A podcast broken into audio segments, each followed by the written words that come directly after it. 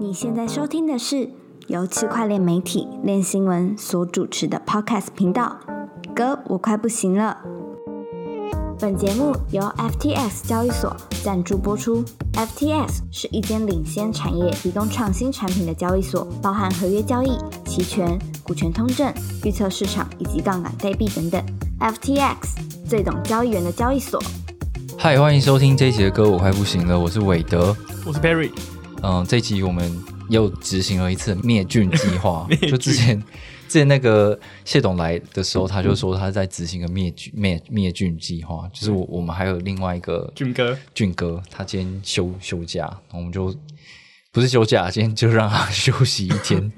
然后我们今天邀请了到一个这个台湾区块链媒体圈重量级的这个这个叫什么独立作家，嗯，是不是独立我不知道 的写手，有拍戏吗？ 嗯，很难说。James James，你要不要自我介绍一下？嗨，我是 James，是自由作家，自就由作家写一些无关紧要的东西。有，蛮重要的。 基本上他就是那个啊，就是佣兵啊，什么阵什么阵营都有都会请他佣一下这样子的一位佣兵。对，啊靠背，哦好，就这样。但但 James 他基本上就是对这个经，虽然说他不是这个经济学的本科出身的，但是他对经济本身蛮有研究，就是每次听他在讲一些东西，都可以让我很快的进入了一个混沌以及 深感自己所学不足的状态。会进入批斗状态没。关系，因为我自己也，呃，我自己也还在摸清楚这个东西，所哦以我讲的很混乱是认真的。因为确实这个体系其实是一个有序，但是其实你要花很多时间去把它理清楚一个东西。你就想象成是一大堆的资产负债表摊在你的面前，然后你嗯要一个一个去检查，说哪些是有关联，哪些是无关联的，大概很是好这样子吧。很好。那就是当然他他同时他拥有这个经济学的知识跟观点以外呢，他也是就是就是接触蛮多的币圈内容的写作啊，所以想当然了，他也是一个很有名的 hater 啊，他会搞爆这些比特币的信仰者，没有、啊、会挑战一些他们的盲点嘛，对不对？可以这么说。呃，我觉得他们的盲点来自，就我觉得他们跟我很像啊，就是在二零一七年左右的时候，就因为其实我大学就有接触到这种，我我自己一看比特币，我就觉得这是奥地利经济学的东西，就是、对吧？就是嗯好，一我个已经把特这个专有名词写出来，奥地利经济学。好，下一个总继一续个讲一个总量固定的东西，总量固定，然后就是呃，大家都可以用货币。那因为总量固定，我们就可以去这个学派把货币看成是一个布幕，一个围，就一个一个薄薄的纱布。嗯哼，然后我们要透视的是底下的经济活动，哦，我觉得这是看起来是合理的。就是如果你只是把它当成货币的话，因为货币就是一个媒介，所以我们要对看通这些媒介底下的经济活动。对对对，对，所以货币本身不重要。嗯哼，所以在他们那个很有名的公式里面，好，可以了，可以了，差不多。我们在大概大概大概了解到，就是 James 的风格就是这样。 好，那我们现在就我们今天当然我们讨论主题，在在讨论之前呢，我们可以先来聊一下，就是本周有什么重要话题啦。那最近两天，今天录音的时间是三月十号。最近两天最重要的话题就是拜登有一个行政命令，那这个行政命令基本上是看起来是友善，嗯，加密货币监管政策，或者说它其实是更积极的去面对加密货币监管的这件事情。就是虽然说之前我们看什么 CFTC、SEC、呃 OCC 等等的这些部会，其实一直陆续都有相关的监管消息或计划研究出现，但是这一次拜登的行政命令可能被大家更认为说是一个正式的内容。这样，那事情是这样的，就是在这个呃三月八号还是三月九号的时候，诶，是三月八号还是三月九号？三月八号八号三月八号的时候，其实就已经有这个风声媒体对他们去找那个呃财政部的一个网页，这个网页呃发出了一个声明，就是关于拜登行政命令的声明，然后但是很快要删掉了。可是它有一个封存的，就是储存的这个网页，然后上面就在写说，这个财政部长耶伦他说，拜登呃已经签署了一个行政命令，这个行政命令呢会呃让美国的跨部会一起合作，然后来为这个呃所谓数位资产的这个相关的政策，就是更他们会鼓励啦，以就是消费者、消费者跟投资者保护的前提下，对国家安全、对整体的这个世世界是有利的情况下，去鼓励负责任的创新，这样。负责任哦，对，负责任，就是要负什么责任，现在大家还不知道嘛，因为其实还没有到非常具体的，就是在这个加密货币发展的各个方面，还没有非常具体的一个监管条件出来。但是这件事情似乎被整个加密货币的社群看起来是觉得说正向的，就觉得哦好，他愿意鼓励。对，那在三月呃九号，九号的呃晚上就是正式的这个出来了嘛。我觉得有一有一句话他讲的蛮蛮明确的，就是说他希望透过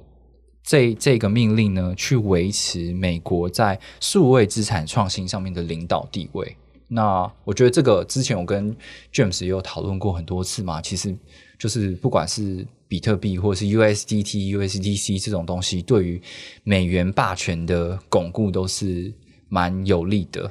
然后，嗯，对啊，然后又因为最近乌俄战争的关系，所以我不知道他这时候发布这样子的一个行政命令是不是有相关的用意啦。但是我觉得，就这件事情对于整个社群来说的话，是觉得乐观看待。当然，也有一些业者是觉得说讲就是在讲干话而已，因为你这些所谓的研究跟监管跟政策，其实在过去几年都一直一直都有讲。那这件事情就还好吧，就没有没有也没有具体的内容出来。嗯，大概是这样一个东西啊。就只只能看出来说，好，我们这边整篇文件都是正面的，没有什么太负面、消极的的作为，尤其是在现在这个局势比较稍微就是敏感的情况下吧。对啊，大家可能会觉得哦，这是久违的利多之类的。嗯，至少比特币在短短期内就是从四万以下涨到最高四万二，快要四万三，然后今天又回复到 四万以下，可能就是被那个 SBF 打了一巴掌吧。嗯，对，因为有的人也是觉得说这个东西就还好啊，没什么，嗯，对对。然后，可是乐观乐观的人可能会觉得说，这个是跟当年这个网际网路出现的时候，克林顿政府签署的一个行政命令一样，就是他说我们的监管原则基本上就是不要管这些业者太多，然后以业者呃来主导应该要怎么管，然后让他们自律这样。詹姆怎么，了詹姆有什么什么想什么想法？我我没有什么想法，我正在查克林顿是哦， 靠！我们的文章里面哪一个有党有那个连接，这样哦是民主党，好。嗯、再来就是 Terra，嗯，就是这个 Luna，它有一阵子因为呃这个 Anchor Protocol，大家在想说，干，既然市场这么差，然后你还是一直给我这些固定利率，会不会让这个 UST 跟 Luna 的 Lu 要让 UST 的价格脱钩，然后 Luna 崩盘这样？那的确也崩了一一阵子，可是嗯自从那个什么 Terra 的一个 foundation，就是他们要维护这个 UST 的稳嗯定价格机制的这个基金会呢，就是找了跟这个一些机构机构搞了十亿美金进来，然后变成比特币的储备之后，大家就想说稳了，没问题，我们就可以继续这样无限发币下去了。对啊、因为大家在意的点是说，相比其他的协议啊，嗯，那个 Anchor 可以给到二十趴，嗯这是很很不得了的，对相，对是其他稳的稳两倍定币收益二十趴嘛，对不对对？啊，就是对而且尤其是在这种熊市，还可以这样一直发，嗯到底这个钱是哪里来的？对对所以对，他们的协议的借款比例其实没有很高，嗯跟跟像跟他们的贷方比起来的话，对。所以大家非常担心啊。哦，然后这个钱注进来之后，他还好像讲想说没问题啊，对他们就展示了一个就是有钱就是大爷，没错，因为他们根据他们根据他们就是注入的金额来看的话，就是他们可以再维持这个二十趴的发放比例，约快两两年左右的时间呢、啊。嗯哼，对，所以大家觉得哎、好像暂时就不用担心了。 没错。然后他是嗯，他是存什么进去啊？ 他是存什么进去？没有啊，他就把他持有的那个 Luna，然后用 OTC 的方式卖给很多的机构，然后让机构锁仓他们的 Luna，然后借由这样的方式在呃，就是拿到钱啊，然后拿到钱，然后你存，买成 BTC，然后存在这个他这们个的基金会的 reserve 储里备面。对，如果今天如果今天他们这个利率给不出去，就是他们这个 protocol 的营运给不出去到这个二十帕的利率的话，然后就用这个去补贴啊，哇，很屌啊吧？割机构哎、很屌，这个机构是不知道啊，因为他 们没不有不知道他们折对价啊，折很难多少说，对啊，因为他们是持有 Luna，然后线性解锁啊。如果说 UST UST 这个稳定币的这个这个盘可以一直玩下去的话，他们是很有利的。那我如果我要借钱给你的话，嗯我我要放什么东西进去？你要借钱哦，这个 UST 这个稳定币的发行机制呢，它是你把你的这个拥有的 Luna 把它烧掉，烧掉之后，然后再拿到等值的那个 UST 这样子。哦、对对，然后我再去借贷市场把这 UST 贷给别人。嗯，随便你要干嘛都可以啊，你可以放在 Anchor 这个 protocol 里面，然后它就会给你利率，呃就是 staking 的做 staking 这件事情，就当代 房。对啊，哇，那你们有研究出来他们的背后的机制是什么吗？就是他要怎么获利，还是维持这个？没有人真的很知道这件事它情的，获利，我我我看之前的 thread 在讨论的时候嗯，就是那就是套个利借款源吧，哦，就是因为你因为还是有借房啊，不是大家都是贷房，嗯借房还是会也是也是这个这个 anchor 的一个收益来源。嗯然后大家讨论最凶就是说，这借方跟贷方的比例就是很不平衡，就对啊明显就是贷方太多，每个人都在领二十趴，对啊借方没那么多，对啊对，所以大家都很担心啊，想说干你这个你这个真的要借钱的人太少了，那你对贷方又这么多，你怎么可能一直维持这个利率？嗯对，然后他们就搞了十亿美金灌进去，就大家信心就来 了。这个 Luna 从跌到五十50几几块，然后现在一直喷往上100喷，然后昨 天因为会讲这个消息，就是因为昨天啊，呃这个这个基金会叫做 L LFG LFG，他们又在搞了，反正他们四亿多吧，嗯，有到四亿吗？一呃，对，四亿多，对，四亿大概四亿多美美元金美金价值的东西，然后对，就再搞进去，所以他们储备现在就是会到十五十五亿美嗯金左右，所以就是可以这个盘可以继续一直玩下去，你知道感觉吗？是一个什么很高明的资金盘哎、没错，没错，这个我觉得就是这个演算法稳定币到目前最成功的案例，就是你搞了你搞了两个币，然后你大家你跟大家说烧掉这个币就可以拿到这个稳定币，然后这个稳定币质押又可以再拿到更多的稳定币，然后然后持有这个这个币的人就会因为觉得自己一直在通缩，然后他们就会赚钱对这样。然后又会有更多人想要买这个对，币，然后这个币就涨了。没错，那这个币就涨了，你就会有陷入我要不要把它烧掉，还是我要继续买着持有这样子的感觉？嗯，它就创造对啊另外一个盘啊！对啊，都可以。哇，天啊！而且很厉害他他很们猛注资的方式就是，不管是什么散户或者机构都很容易明白，哦反正我就是有钱进来了。没就是错，就算你你没有很明白这运作机制，嗯你我只是单纯会操作而已，嗯我也会知道，好，我现在有钱进来，我不用担心的，那我就会继续放。没错，屌爆天，已经哇哦最成功的一个案例。因为之前他的这个这个大家认为的他的储备能力可能只有这个 Luna 而已，但是但是他现在在研发别种对，对我就是加 BTC 进来，大家就觉得稳了，然后就喷了。对厉害，真的厉所以害。它十亿美元全部拿来买 BTC 哦。对啊，他是这样说。嗯， 哦后来进来的这个好像四点二亿真是也是买 BTC，真是他是把四点点二亿的 Luna 烧掉之后换成 UST，对然后丢到 Curve 里面，对然后因为它然后它 Curve 的池就会有 UST，了因为原原先是说我在 Curve 的池的 UST 已经太少了，嗯，被买光了，嗯，对，所以他就把 Luna 烧掉之后，换一一些 USDT、UST 啊，嗯放回去 Curve 的池，让它的那个 Curve 池的平衡又回到原本的水准。嗯，然后如果又有人去买我们那个 UST 的话，他会把这些收益转成 BTC，再放回我们的储备储备金库里。嗯，嗯，看起来就是这个 L L F G 的公告是是这样对啊子形容啊，它是这样写的啊对对对对对，如果嗯，比特币大跌会有什么后果吗？就是它储备金的账面价值减少，对啊对嗯啊，如果储备账面价值减少，那它的利率还付得出来吗？嗯，可能就四年变两年啊，但是他只要撑过就就是他的啦。而且，对啊， 对啊，因为大家最在意的点是说这个熊市怎么成，嗯，对，嗯，厉害。而且而且他对啊，他熊市的话，大家就比较倾向持有稳定币嘛，嗯然后稳定币再大量灌进来。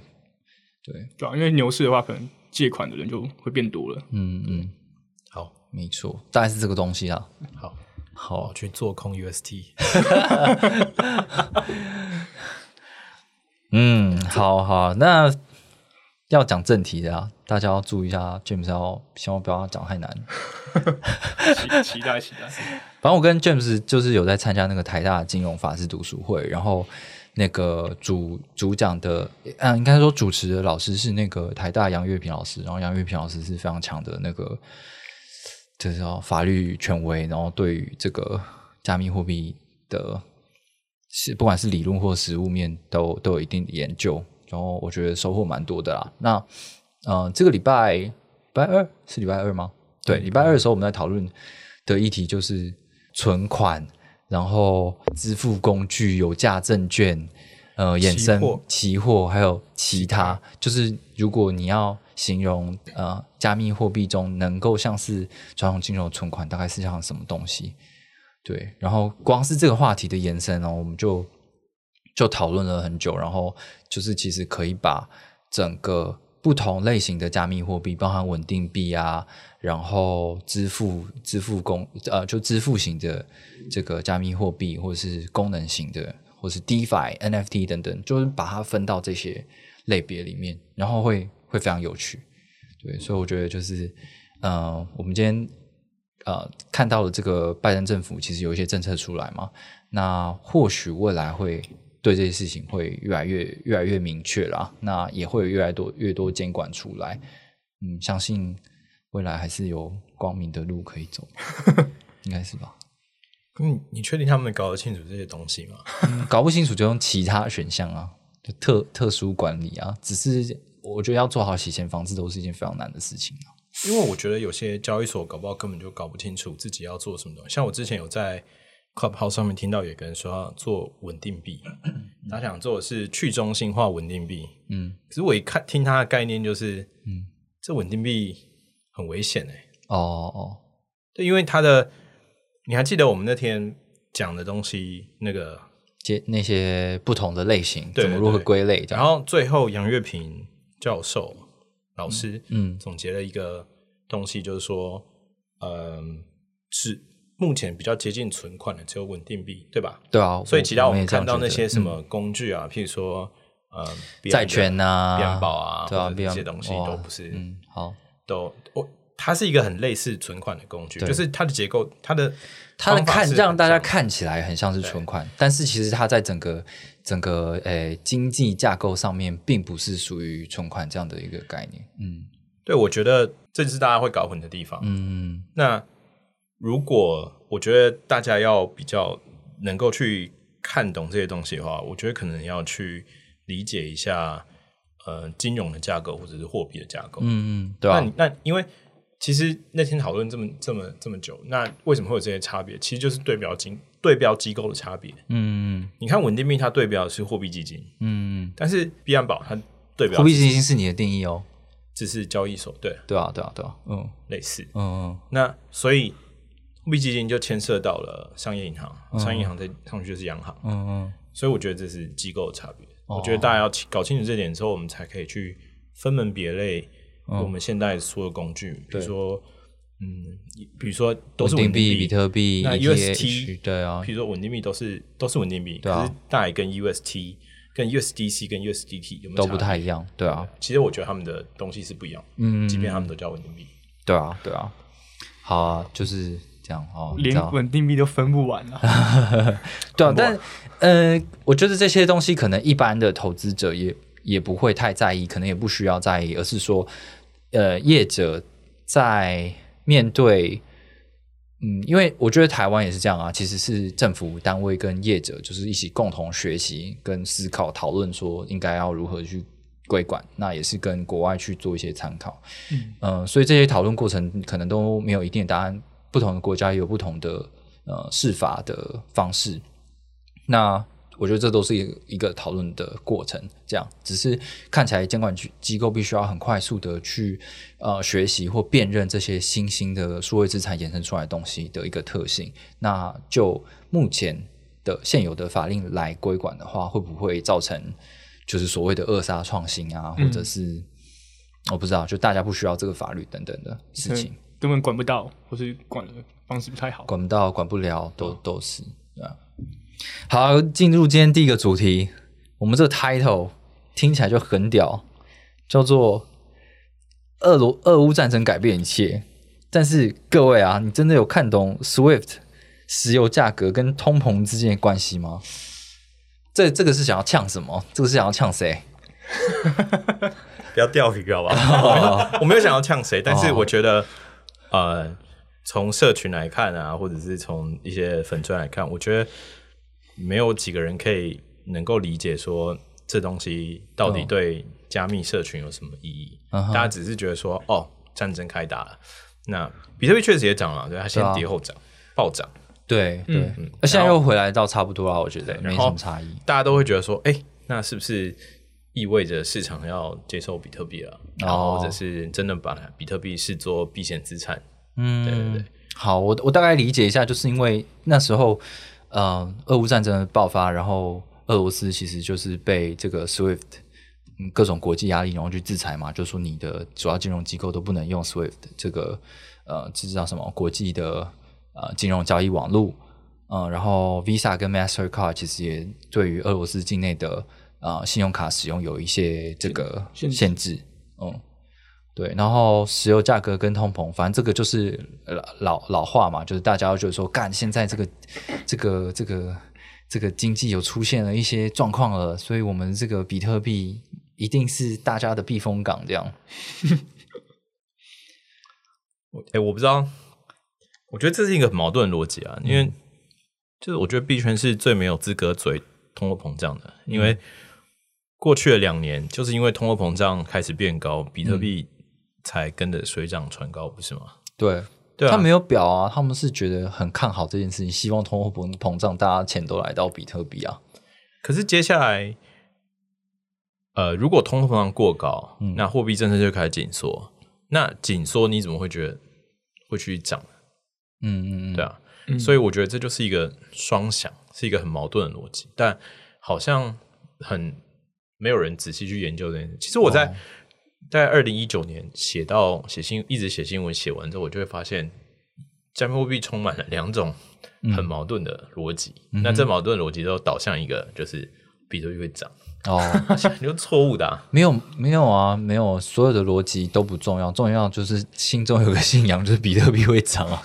哎、可是我一直觉得投资比特币，我其实也持有比特币啊，而且持有蛮久了，但我持有的理由嗯几颗是讲一下啊。哎、不好说啊，哇， 对啊对，没有 很多，所以不好说。哦不好说应该是这样子。如果今天我有一百颗、几十颗的话，我就会很大方公布出来。对啊，所以也推论出来就是个位数的意思。对，嗯，好，哇，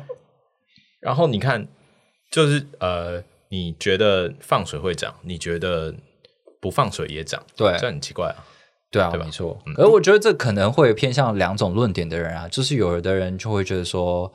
呃，就是长期跟短期的关系嘛，就是反正长期下来，所有人都觉得会涨，不管你是放水或不放水啊，长期的会涨的论点是什么？你就就是他们就是觉得稀缺啊，那假设今天你发一个位的币，只有十颗，哦它会涨吗？长期我放一百年， 他们就会说你这没有共识，这不是全球共识，没有信仰啊！干，我又讲哇，好像、啊。对，好，回过头来，我觉得这件事情是一样的逻辑，就是乌呃乌俄战争，然后是制裁，然后石油，然后通膨，然后大家就觉得说，哇，我们比特币涨了，所以它就是一个避险资产，嗯但不是这样啊，因为 SWIFT 并不是一个支付系统，对，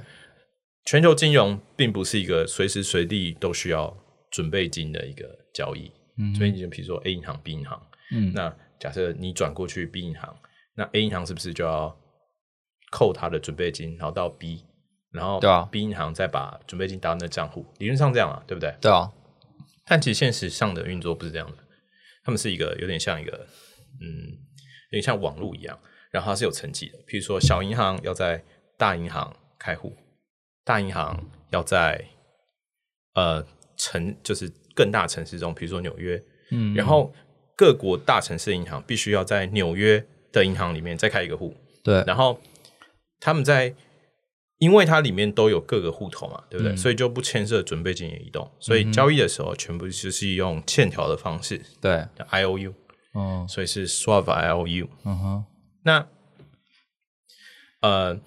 所以 SWIFT 系统就是一个欠条的记录，对啊，嗯，就这样。所以，然后国际上的因为资金，他们安排是很是很嗯很有逻辑的，嗯，就譬如说我我这我这款项三个月到期，嗯那我三个月到期就要付付别人，嗯嗯，那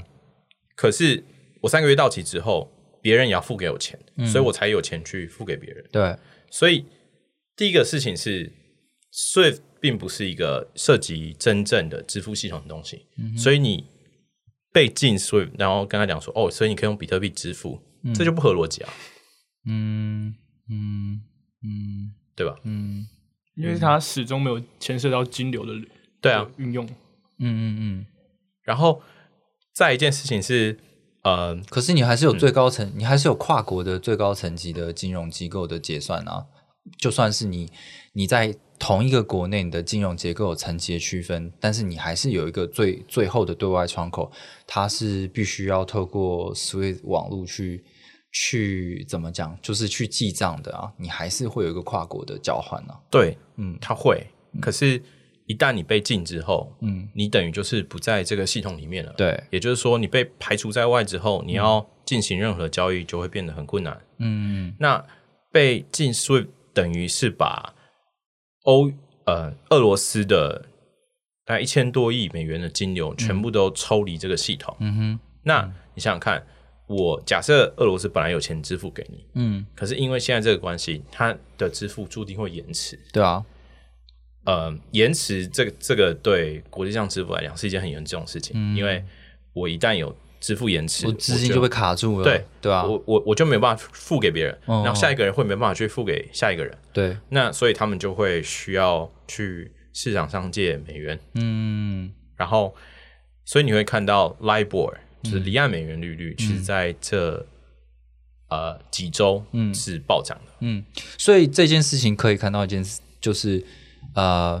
因为这样子的所谓的债务关系，的确有一些这个这个这个什么受益方，他是他的权益是受到影响的嘛，所以开始有这些美元离岸美元的借贷的行为发生，对，这样没有错吧？那所以所以可以证明 SWIFT 的确某种程度有造成一些影响，而这些影响可能是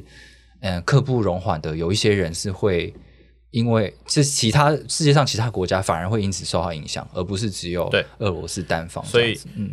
我觉得这个议题就是你下一个议题的嗯那个，就是这个制裁，所有制裁都是双向的。哦，对啊，所以你制裁了俄罗斯，把它金流排除在外面之后，相对的国整个国际金融就欠缺了这一笔资金。嗯这也是你们为什么呃 Zoltan 那篇嗯报告里面会讲到会开启另外一个交易对。好，我们这边先广告一下。他说 Zotan 那篇就是 Perry，我们有一篇文章，然后是在讲说，呃，他觉得俄罗斯的嘖这个制对俄罗斯的制裁下，可能会让什么呃人民币啊崛起啊，然后、嗯呃然后让比特币间接受益。反正大家可以去看一下。对我觉得呃，除了看练新闻报道之外，我觉得那篇的文章，嗯，就是里面那篇报告，我觉得大家可以去看一下。对，然后也许也许你看不懂，嗯，但嗯、呃你就把它留在心中，然后看那个是不是未来走势会差不多这样、哦感觉是小时候在背那个《三字经》还是什么佛经一对， 样，嗯你可以长把大那你个长大结就论懂啊了，。对对 对，长大，长大就懂了。我不确定你能不能懂啊。因我为们先看听看练习问小老师懂吗？在截至目前为止，哦，他已经呈呈现一个就是对世外世外桃源状态弥留了。状态啊。好、啊，那我们太难了吗？对，我们再跳下下一个事情是什么？石油被禁止，哎，石油被禁止这件事情其实没有在伤害到美国或者是加拿大太多、诶嗯，嗯嗯这这两个国家真的是站着说话不腰疼那一种、诶哦，因为他们自己本身就有产，就是有对那个页岩油嘛，所以对可是，嗯，可能对欧洲比较，因为那时候我们在看 SWIFT 的这个新闻的时候，就是其实有有呃，还是有就是欧洲的，就是支付系统是支援俄罗斯跟欧洲彼此之间的金流啊，因为他们高代高度仰赖俄罗斯的这个石油，所以他们不得不还是有这些交易发生。那石油被禁，这个有两个，如果假设石油价格变高，会有两个影响。嗯第一个事情是，呃，现在通膨已经很高了，嗯那联准会的计划是，就全世界央行计划是，嗯虽然我通膨很高，嗯但是这个通膨其实是供应链的关系，嗯嗯，就是我们在前两年经历了 COVID 嘛，对吧？那所以很多的工厂其实停工的，嗯那因为呃联准会或者各个央行大量放水情况之下，大家其实不缺钱，嗯就是经济勉强维持住了，嗯可是实体经济的产出变少了。嗯那需求不变或增加的情况之下，就会造成物价上涨。嗯那如果那现在美国的就业率其实很漂亮的，嗯那如果就业率上来了，那供供给这边的需求，呃，供给这边的量增加了，嗯需求不变或者稍微下降，因为你在升息的同时，你其实是在抑制经济成长嘛，所以需求可能会下降。嗯那这样情况之下，就会变成一个平衡，嗯然后通膨可能就下来，嗯然后薪资可能会上涨，那薪资上涨的地方就会追上 GDP，嗯就会变成一个虽然有高通膨，但是我经济成长率也高，嗯那就会达成某种平衡。嗯他们打的算盘是这个样子。嗯，可是如果你出现一个变数是，你一个很重要原物料价格一直提高，那嗯，你就会造成，呃，生产这边的成本就会提高。嗯，那生产成本提高，就是基本物价就会提提对，升。那你就可能就第一个产出不会那么高，嗯，然后你就会造成高通膨，但是低成长的现象，嗯，这就是所谓的停滞性停滞通性通膨。膨各位今天就是为了讲那么多，就是为了学这个专有名词叫停滞性通膨。懂了懂了，反正就是你东西都变很贵，可是经济就没有成长这样对子。。然后呃，那这样比特币会涨还是会跌？我想一下，真会的不会停？涨啊？会不会涨啊？真的真的这种停滞性通膨吗？对啊我，百我觉得百分之九十九点九一定跌的。为什么？ 奇怪欸，呃，我想怎样怎样？如果没有没有跌的话，你要吃桌子吗？行啊，没问题啊。呃，低进去成长对吧？然后又高通膨，对啊那就代表说所有的货币或者是支出全部都在紧缩的状态。对啊，我购买那力整个下降呢。对，没错。嗯那你就会发现一件事，就是清算会开始，嗯因为我们现在所有的交易，并不是基于说我们有多少钱我给你，嗯我是在企业上面交易。企业上面交易是商业票据，就是我预估未来一两一一两个月的收入，我预估完，对，然后我给你一个票据，这个票据就是 I O U。嗯哼，那我我就欠你这些钱嘛，对那我等到时候再结算。嗯那所有的银行，然后这些 I O U 是经过银行挂保证的，嗯所以是银行发出去的。对啊，那如果一个一旦大量的没有办法维持，没有办法清呃交割的话，嗯，那就会引起清算。哦，那清算有两个事情，第一嗯个事情是你有办法去解决，一个是假设我欠你钱，嗯，那我就跟你讲说，哎、你让我延一下，嗯哼，然后如果这件事可以的话，那就过关，对吧？那另外一个就是你要去把你的东西卖掉，去支付这笔钱，嗯哼，呃，就这两条路。嗯那你想想看，在这时候，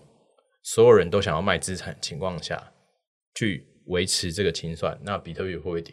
就跟你说股票会不会跌一样啊。我卖股票，我卖完股票之后，人家即使没有要被清算的人，他想说，哎、股票在跌，那我也顺便卖掉好了，嗯它，就会呈呈现一个螺旋式下滑。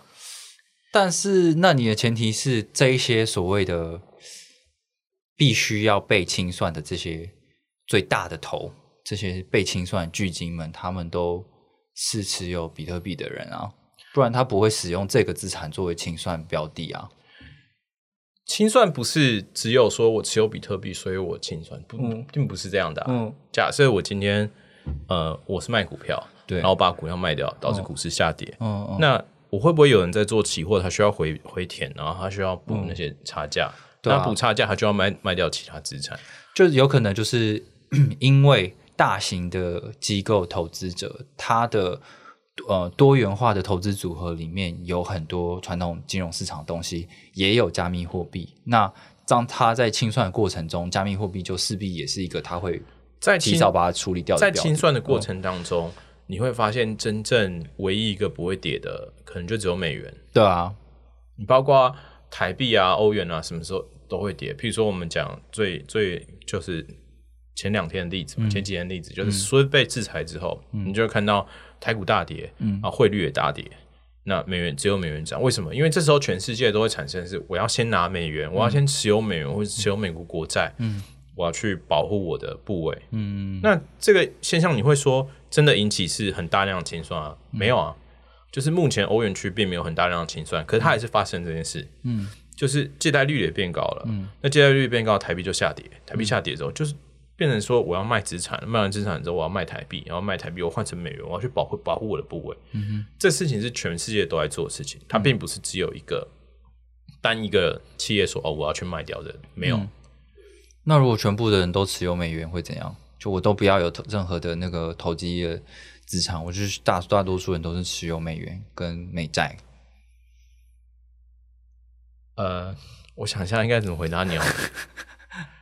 有可能，但是这个过程是需要经过一段时间的。嗯我的意思是说，在经济发展越来越高的时候，我我就问你一件事嘛，你觉得，呃，以币圈来讲好了，你觉得越涨越高，就是大家越来越，想想越来越越来越 formal 的时候，你觉得比特币的占比会变高还变低？嗯，通常是变低啊。对啊，那它变低的东西跑去哪里了？是不是就跑去迷因币、对啊，山寨币，对啊然后 NFT 这些东西？嗯对，所以在一个正常来讲信用扩张的过程里面，你的资产会从安全的嗯，会不断逐利换到更投机的资产，对啊。房地产。所以，所以股票我所以我觉得长期来说，长期来说的话，我们可能走向就是这个比特会币会跌，但是嗯，更长期来说的话，因为经济稳定下来了，所以它这些钱又会再回到投哎、资。说实在，我其实投机我是资看产，好，我其实我是看好未来的趋势的。嗯对，因为我跟嗯，我想想，我是觉得 Isaac 就是一嗯个非常有名的金融网红，或者是金融财经、财经大神，他讲他就是他认为是慢牛，嗯我是觉得。呃，如果假设没有俄乌嗯战争的话，我觉得慢牛是非常有可能的，对因为它的算盘就是过去的两年我都是用嗯货币政策去造成信用扩张，嗯对，但是现在开始，我要收一点流动性回来，但这流动性是够用的。嗯，你会发现美呃，虽然我讲离岸美元的借贷率变嗯高，可是美国本土的美元借贷率是很低的，就代表美美国本土没有缺美元。嗯嗯那代表流动性是够的，即便我抽走了一点或者升息，嗯，还美元还是不缺的状况。嗯嗯，那我就希望这些美元是可以流到实体经济，没。错没错，所以实体经济复苏之后，我就一样会造成另外一波的信用扩张。嗯，而且是往国外流出吧？对，对，所以这就是为什么呃，你看标普五百这嗯些东西，他们在过去的升息一开始其实有修正，嗯，但是会逐步上升，嗯嗯就其实他们的逻辑跟升息没有一定的关哦系，升息是跟在经济扩张后面的，好的，经济扩张越高，嗯就是你想想看，大家越来越有钱，是不是借贷利率就可以变得更高？嗯哼，我就可以容许更高借贷率，所以借贷率是越来越高，这就是升息啊，嗯自然就会有升息的现象产生。然后是等到有一天我们撑不住了这个东西的时候，它嗯就掉下去的时候，掉下去的时候，然后大家就会说：“哦，你看这是在升息的尾段，嗯所以一定是因为升息导致了哦我们资产全部下跌。但其实不是，就是经济扩张到了一个阶段，它要修正，就对这样子。对对然后这时候修正的时候，为了让为了让这个经济下跌不要那么的痛，所以联储会就说：好吧，那我们就降息。”嗯然后我们就 Q E，嗯然后我就借你美元，嗯，然后我们就度过这段时间，然后我们继续再往上，所以哦那个循环逻辑是这样。所以你按照这个逻辑去循环的话，慢牛是有可能的。那那如今果年呢？今年我不 知道，我不是预言家，哦我没办法跟你讲。哦，好，那俄乌战争在对这个循环来说最大的影响是哪部分？最大的影响是呃，第一个是就是制裁啊，你把我跟你讲，我们陷入一个从来没有过的地方，但我觉得应该是短期的，就是离岸，我们我们刚才讲了两个利率，一个是离岸美元利率，一个是美国本土的美元利率借贷利率，对吧？那理论上来讲，如果离岸美元的利率升高的话，嗯在美国的银行呢就会跟呃在 Fed Fund Three 系统里面的银行去借钱，嗯，然后借完之后呢，他就跑出来借给外国银哦外行面，的然后这就套利，然后套利完之后，他们就会接近很接近的水准。嗯，OK。可是过去的两周，这段这个事情没有发生，所以利差就变高。哦那利差就变变高，代表一件事，就是美国本土的银行也觉得说，哎、你们现在那边乱乱的，我就不想借钱给你们，嗯那你们自己去解决这件事。哦，好，那如果假设真的，一旦清算一开始的话，会陷入一个很尴尬的情境，嗯，就是过去有清算危机的时候，大家都需要美元嘛，联储会做庄说好，我就发美元给你们，嗯，我就去买我的美元国债，然后释放大量的美元到市场上面，然后让大家都可以借到钱。嗯那一旦有这个信号产生的话，这边银行就会想说，哎、没问题啊，美元充足，美元的供应量是够的，那我们就可以尽量借，然后去套利，嗯，这个事情就会这个利率就会被磨平。哦，对。可是假说设美爱美离岸美元的利利就率利差，然后可以被抹平。对嗯，好，那可是俄乌战争有一个很好玩，就是我的利率升高了，离岸美元利率升高了。那目前是没有大规模清算的啦，嗯，现在看起来应该是没有。那可是你想想看啊、假设真的一发生的话，那美国会释放美元吗？他现在通膨那么高、欸，嗯政治压力那么高，他管自己国家来不及了，他是不可能去理你的，嗯有可能会去理你啊，可是这个这个几率有多少？我觉得大家要衡量一下。嗯嗯那也就是说，过去那套如果行不通的话，这边就会造成一个缺口，嗯然后再加上石油什么价格都变高的话，嗯那我们可能就要寻求另外一个途径去获得嗯，美元，或者是获得另外一个中介货币。这就是 Roten 为什么他会的说他的那个对，因为受益于特对，如果啊，假各位设比特币，他是他的意思是不是说比特币会涨？他不是 他不是我们特 别讲，好，建筑师是说比特币会涨，他的意思，他的意思是说，如果假设俄国的俄国的能源的呃产品没有办法，商品没有办法流直接跟欧元呃欧洲交易的话，就是被排除在 SWIFT 系统里面的话，嗯他们就没有办法用 SWIFT 系统里面的美元当做基基础货币嗯在结算，即即使是 IOU，它的计价也是美元，嗯那就会转到另外系统。另外一种是什，RMB，Oh Oh 么 my 呢就是 God，RMB，人民币。哦，那它就会造成欧元跟人民币之间的交易量可能会上升身，上，嗯这就打开了人民币的另外一个窗口。太棒了！祖国果然是伟大 的，咱们伟大祖国这是只一个国宝即将兴起了，所以它的利润利根基在这边。你们全部都滚吧！然后你们美帝，邪恶美帝，滚吧！然后，所以他才会讲说那个是什么第三嘛，还是什么？哦，对对啊啊，可是的确是对啊，你你不能排他他这样的假想也不无可能啊，是有可能的啊。对啊，对啊，这个就是一个货币霸权的终结吗？还是什么？对啊，所以你刚才要说为什么拜登要在这时候抛出这个议题？嗯呃，我觉得 CBDC 对美元来讲，一定美元来讲一定是有利的，是包括稳定币什么，因为现在稳定币全部都是美全元部，所以我说我 crypto 等于 USD 啊，全部都是以美元计价，所以它是美元结算、美元交割的。没错那他们上面就是美元，所以他只要把这个框架管好，嗯哼，然后他这是为什么，也是呼应那个杨月平教授说，可能稳定币会落入存款这个东西，对因为它就变成是背后要有美元当百分之百的储备，对那你想想看，你存在假设你有在美国银行的开户，那你的美元存款背后是什么？不就是准备金吗？那个准备金就是美元啊，嗯嗯，或者是那个准备金就是联准会发的，哎、哎、s o r r y 财政部发的国债啊，嗯嗯它就是这样来的、啊，对啊所以才会落入啊，他只要把这套管好，嗯，然后就会对啊，联总会联总会的理事也有人的观点就是说，我们不需要 CBDC 啊，我们就是支持这些发对稳定币的业者就好了啊、对对啊，那嗯反正不管怎么样，维系美元霸权是这些对于稳定币政策最重要、最重要的一个目的啊。 CBDC 还有另外一个效果啦，就是有点类似像现在的，就是有点类似像现在的 SWIFT 这样的东西。嗯嗯嗯嗯，因为你稳定币你是很难去到这系统里面，你必须还是要再开发另外一个东西。嗯我嗯猜是这个样子，就像 JP Morgan，、呃，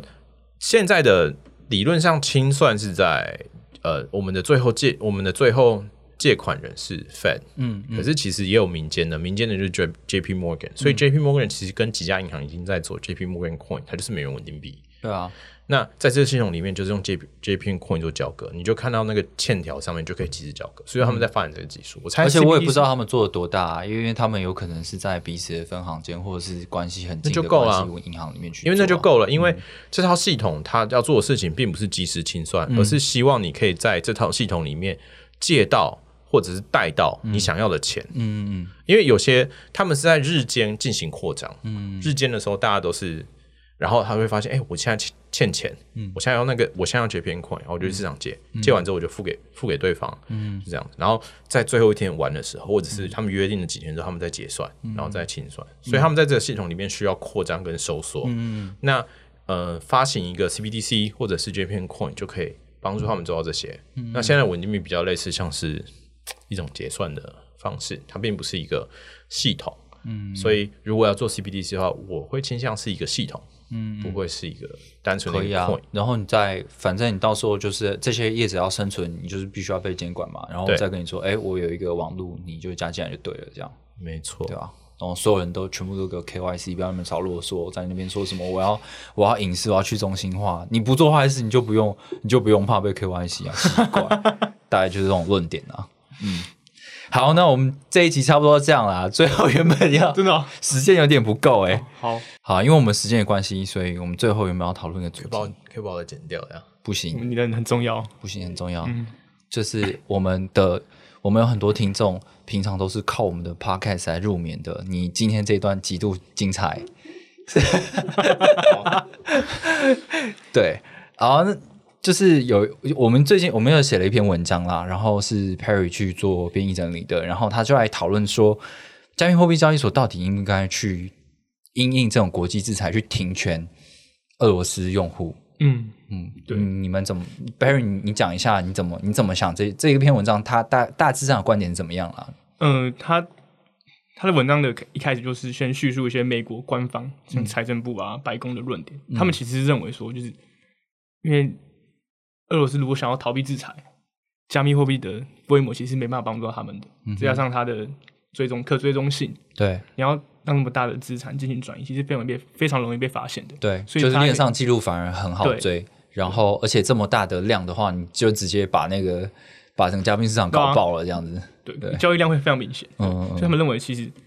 不用太担心这件事情，嗯因为这东西显而显而易见。对你就对是担心一直去琢磨在加密货币上这一点，其实在混淆大家的视听。嗯，对但是大家还有一部分对加密货币的批评是在交易所上面，嗯，大家会认为说，就像那个。因为他们的副总理嘛，我不知道怎么讲，乌克兰副总理对就一直在呼吁各国机构，像是 Apple、特斯拉，就你就 ban 掉对对所有服务都 ban ban 对俄罗斯用户这样。就是串流平台等等，都把他们俄罗斯啊、白俄罗斯的用户 ban 掉。嗯，对对他们也照做了，因为他们其实在大家可能我们现在这些乡民可能会觉得，哎、他这个这个副总理的说法很有道理，嗯，就是该去做抵制。嗯一些网络上声量起来之后，这些企业就有压力，对，对我好像应该这么做，嗯，对也顺便维持自己的形象等等，所以他就去把它变掉。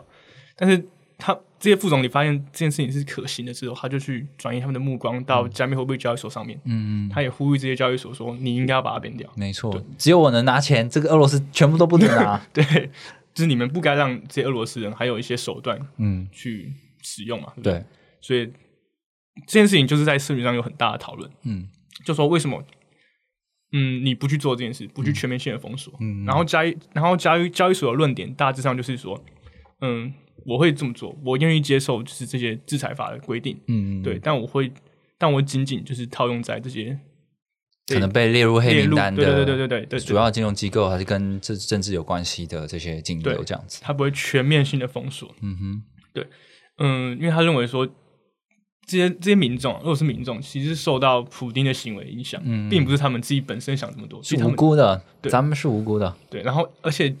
在某种程某种程度上来说，加密货币可能也是保障他们资产的某种手段之一。对，对，所以他们认为说，我不该这么做，嗯对，除非像有一个通过一个法令很全面的告诉我说，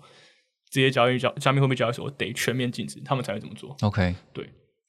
然后可是有一个美国的知名政治人物，就是希拉蕊，他他他的想法是什么？他非常的反对这些交易加密货币交易所。嗯对我非常印象深刻的他讲话，他说我对于一些所谓的加密货币交易所，他说 so called crypto exchange，对、n 嗯 o t all 不是全部，但部分拒绝终止以俄罗斯的交易。嗯而他的而你们的理由，这些拒绝交易的理由，只是某种自由主义哲学，嗯或是一些随便什么。嗯，就你们这些，些理想家，哦对对对对对对，对对，所以他觉得非常失望。嗯对，然后他们现在应该所有人都该完全的彻底嗯嗯，或孤立在俄罗斯的经济活动，没错。这是希拉里讲的。好，这个刚才 James 笑得很爽，其实我们 podcast 是可以笑出来的，所以哦你你你有什么想法对这件事情？呃，制裁是双向的，所以如果你假设我把我们先不讲加密货币，那假设 Apple 啊、Google 啊那些东西，嗯车子啊什么，我们就全、全部禁了好了，嗯那你就会造成一件事，就是欧呃俄罗斯是全球第十大经济体嘛，嗯哼，那这些经济的贸易量就会萎缩，萎缩就会影响到生产那一端。嗯那生产那一端，那就我们可以很理解的是直观是美国，但是不会受伤的、啊，嗯嗯对吧？嗯那美国以外的企业就很难说了，嗯因为他们的供应链很广啊，所以对这就是另外一种站着说话不腰疼。但我可以理解他的看法，现在是针对 crypto 啦，就是说你你你们到底要不要？我我这个交易所的立场到底要怎么样？就是我是要很中性的说，哦，因为加密货币是 for everyone，每个人都应该要有加密货币，所以我不能因为战争的关系，我就是 ban 掉俄罗斯的用户，他们是无辜的，还是要有一种所谓的就是这是什么政政治正确，或者是这个有一个善恶之分，就是说所有的交易加密货币交易所，只要是俄罗斯的金流，你全部应该都要 ban 掉。我们要透过这种压力让战争结束。我觉得两种方法其实都有都有它的道理，只是嗯我比较支持是，我觉得交易所就是做好法律限定的东西就好，嗯嗯嗯嗯那剩下的你可以不用去理它。对啊，对啊，大概是这样吧。我觉得就是，嗯，俄罗斯的用户基本上他们是有权利去使用加密货币的，他们跟战争根本没关系啊。对那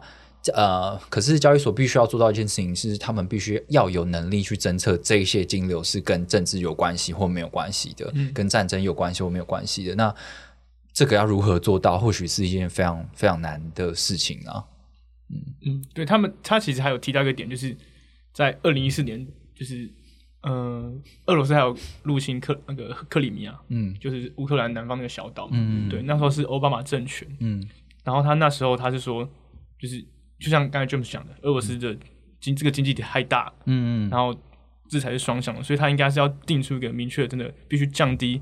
对美国以及全球经济的溢出效应，嗯，对，也要降低经济成本。对所以他那时候是避免去针对俄罗斯平民， ，OK，对，所以他认为其实像希拉里这边的话，就是反射性的去去讨厌加密货币而已，哦，我并不懂。是真的出自内心觉得自己因为他好一直以来都是比较厌恶加密货币的我这觉样。得两种两种说法我都支持啦，嗯，你要怎么想都可以。可是我只是觉得，如果你认为他们应该要完全的孤立俄罗斯的话，嗯那应该要考虑一下，